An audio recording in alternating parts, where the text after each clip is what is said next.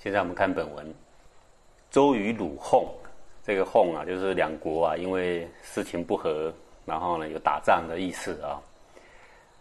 这个周国呢很小一个国，跟鲁国呢有这个兵仗啊。穆公问曰：“吾有师使者三十三人，而名莫之死也。”那么这个周军啊，穆公就。问这个孟子说啊，吾有司使者三十三人。这个有司啊，就是官员呐，有职守的官员叫做有司啊。说我国家里面呢，这个有职守的官员呢，死了三十三个人，但是呢，百姓呢却都没有死的。这个意思呢，就是说，这个百姓啊，不去患难相助。国家有难，但是百姓呢在旁边看，他并没有去相救哦。表示这个有仇官的心态在里面呢，是非常明显的。诛之则不可胜诛，不诛则即视其掌上之死而不救，如之何则可也呀？说如果这些百姓不参与国难，想要杀他们的话呢，不可胜诛，那我总不可能把百姓都杀了呀。不诛则即视其掌上之死而不救。那个急呀，就是愤恨的意思啊。说你不杀几个杀鸡儆猴，就看着他们呢，这样子仇视掌上的心态啊，看着掌上那些将官，呃，打仗而死啊，也不去救，如之何则可也呀？要怎么样做才适当呢？怎么处罚才适当呢？还是有什么办法呢？孟子对曰：凶年击碎君之名，老弱转乎沟壑。壮者善而知四方者啊，几千人矣啊。那孟子说，这个凶年积岁啊，就是这种兵荒马乱的时候啊，然后这个民不聊生啊。这个君之名，老弱转乎沟壑。说周君，你看看你下面的子民啊，老的、小的，死在山沟里面的一大堆啊。壮者善而知四方者几千人呐。那么比较年轻力壮的呢？然后逃散到四方的也有几千个人了，而君之仓廪实，府库充，有司莫以告。而看看周君，你的仓库呢，里面的东西满满的，满仓库都是，但是百姓却饿死在山沟里面呐！哈，那么这些有职守的这些地方官呐，却没有把这个百姓的实情来告诉你呀，没有让你发粮去赈灾啊，是上慢而残下也呀。这个就是在上位者呢骄慢，然后来残劫其下面的子民啊。曾子曰：“戒之戒之，出乎尔者，反乎尔者也啊。”曾子呢曾讲过这么一句金玉良言呐，说：“戒之戒之啊，啊，说你们要非常的戒慎啊，要记得啊。出乎尔者，反乎尔者也呀。”说这些为人父母的人，或为人长官的啊，为人君者，从你身上。所表现出来的，从你发号出来的政令啊，做出来的教化，反乎尔者，必定会回到你的身上。你的政教是好的，回到你身上，百姓对你会非常好的；你的政教呢是暴虐的，回到你身上也会非常暴虐的啊。夫明今而后得反之也呀。说这些百姓就是今天逮到这个机会，才能够呢一吐他们的冤屈呀，来报复这些掌上。君无尤焉，所以你不要责怪这些百姓了。这个过错呢，原始呢是这些地方父母官所造成的。君行仁政，失民亲其上，死其长矣呀。说你从今天开始，你发政施人呐，来开始施行爱民的政治，一切为百姓来设想，为百姓想一些长治久安啊的一些政令。那么以后呢，这些百姓呢就会亲爱他的掌上，亲爱他的君王啊。而使其长，就是当他的长上，他的长官有国难的时候啊，他们都会呢挺身而出啊，来共赴国难的啊。那么从这一段里面呢，我们可以看得到这个孟子啊，啊，他永远都是站在百姓的这一边呐，在替百姓讲话的啊，呃，非常公正而客观的。当然，百姓有错，孟子也会说百姓也是有错。啊，但是君上有错呢，孟子就说君上有错，把这个事情的原委啊，它的根本啊，把它揪出来啊，啊，希望呢每一个君王都能够从根本上来着手，那如果我们是经营一个公司或一个团体，也是一样的，都得由根本来做起啊。要是发自内心的公平的、公正的对待呃这个每一个下属，那么从你身上出来的以后就会回到你身上来，就跟放出去的鸽子一样，它会回到老巢来呀。所以你怎么样对待你的下属，那么下面的人就会怎么对待你啊，这是一定的道理呀。下一段，滕文公问曰：“滕小国也呀，见于齐楚啊，是齐乎？是楚乎？”滕文公问孟子说：“像我们滕国是这么样一个小的国家，那又卡在齐国跟楚国两大强权的中间呐，到底要侍奉齐国好呢，还是跟楚国站在同一线好呢？啊？”这个小国夹在两个大国之间是非常为难的啦。齐国、楚国最后都是要并吞这个滕国的啦啊，所以齐文公呢感到非常的为难呐。孟子对曰：“是魔非吾所能及也呀，无以则有一焉。”他说这件事情啊，不只是你觉得为难，你先问我呢，我也觉得为难。实际上这是一个改不了的一个宿命嘛。那么小的国家。在列强霸道的兴盛的这个春秋战国时代，你就卡在两个大国之间。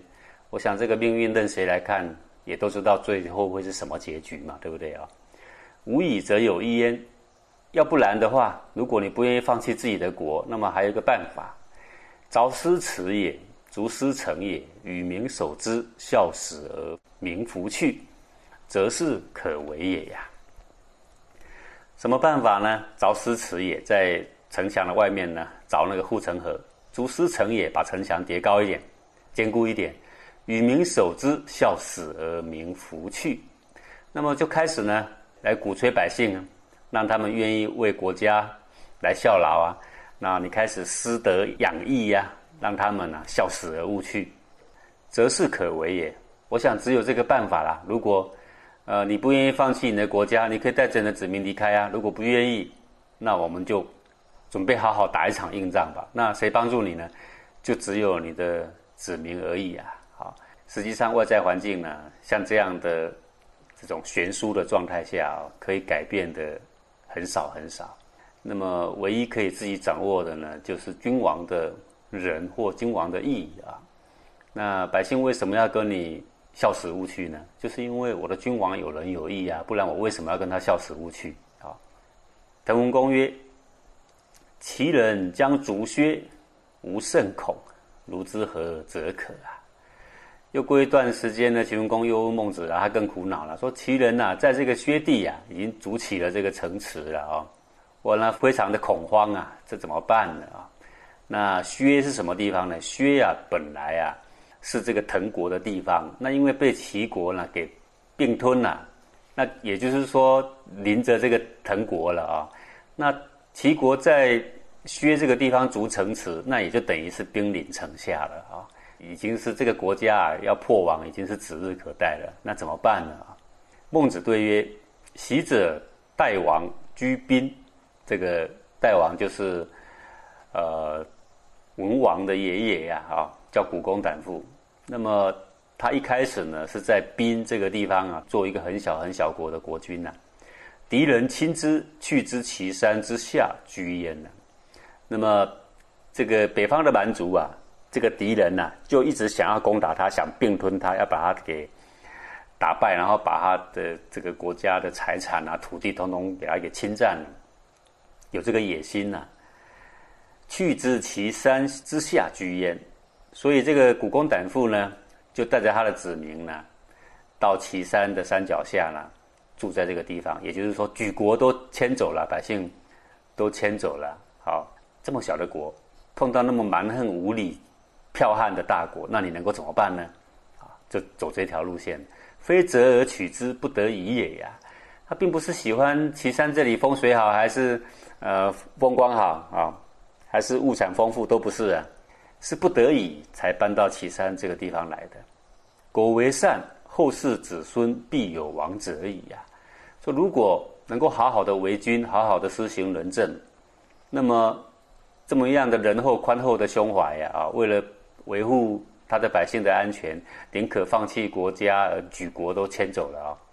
那么有这么样的宽厚的仁德啊，那子孙一定会出现像文王一样的啊那样的王者会出现呐。那这是在劝这个周王啊，说现在虽然是失去了这一点点的地方啊，如果你好好的行仁义啊，纵使我们放弃这块土地，以后也会有王者出的啦。君子创业垂统，为可继也。一个君子呢？他所做的事情就是要创业垂统，去开创他的德业，去垂统，可以法于后世，唯可继也。让后世呢，根据先祖留下的美德，能够好好的发挥。哦，像这个文王是根据他周的先祖后继以下一代一代的先祖都有很好的美德，所以到周文王的时候啊，就很好发挥，就是创业垂统啊。若夫成功，则天也呀，说能力呀。不一定能够成就，但是呢，你好好的培养你的德，天不会辜负你啊！几代的先祖都在培德，天哪里会有辜负人的道理呢？啊！但是成不成功呢？看天呐！君如彼何哉呀？强为善而已矣呀！说齐国那么强大，兵临城下了，你能够拿他如何呢？啊！这力量悬殊看起来大家都懂得，谁赢谁输都懂得嘛。究竟？会不会国破家亡？大家其实都心知肚明的嘛。强为善而已呀，在这个最不好的境遇下，去做最好的安排，勉强的去做最有意义的事。那什么是最有意义的事情呢？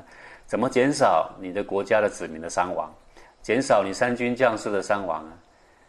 就算是你把城池挖得很深，城墙筑得很高，你能打胜吗？你丝毫没有胜算。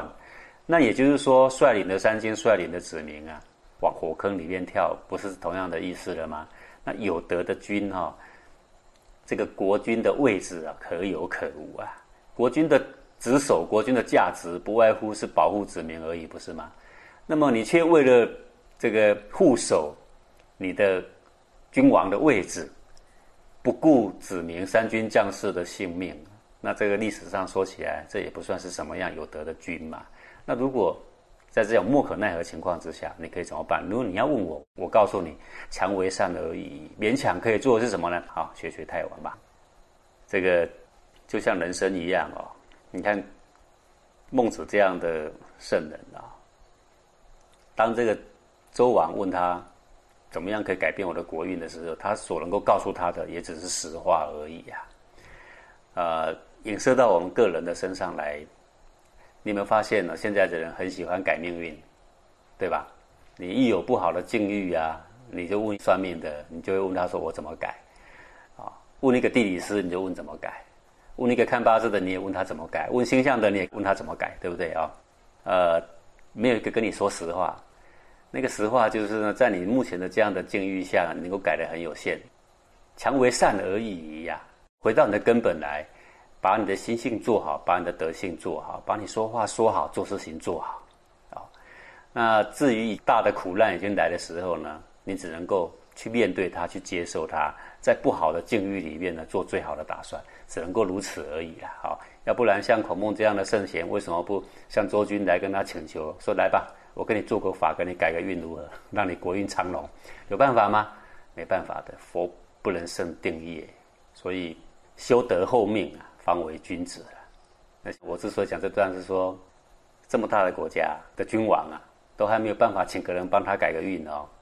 呃，我们凡夫俗子啊，花那一丁点钱买那一点鲜花水果，请问能够改什么运呢？很有限的，真的很有限，不如好好修德了啊。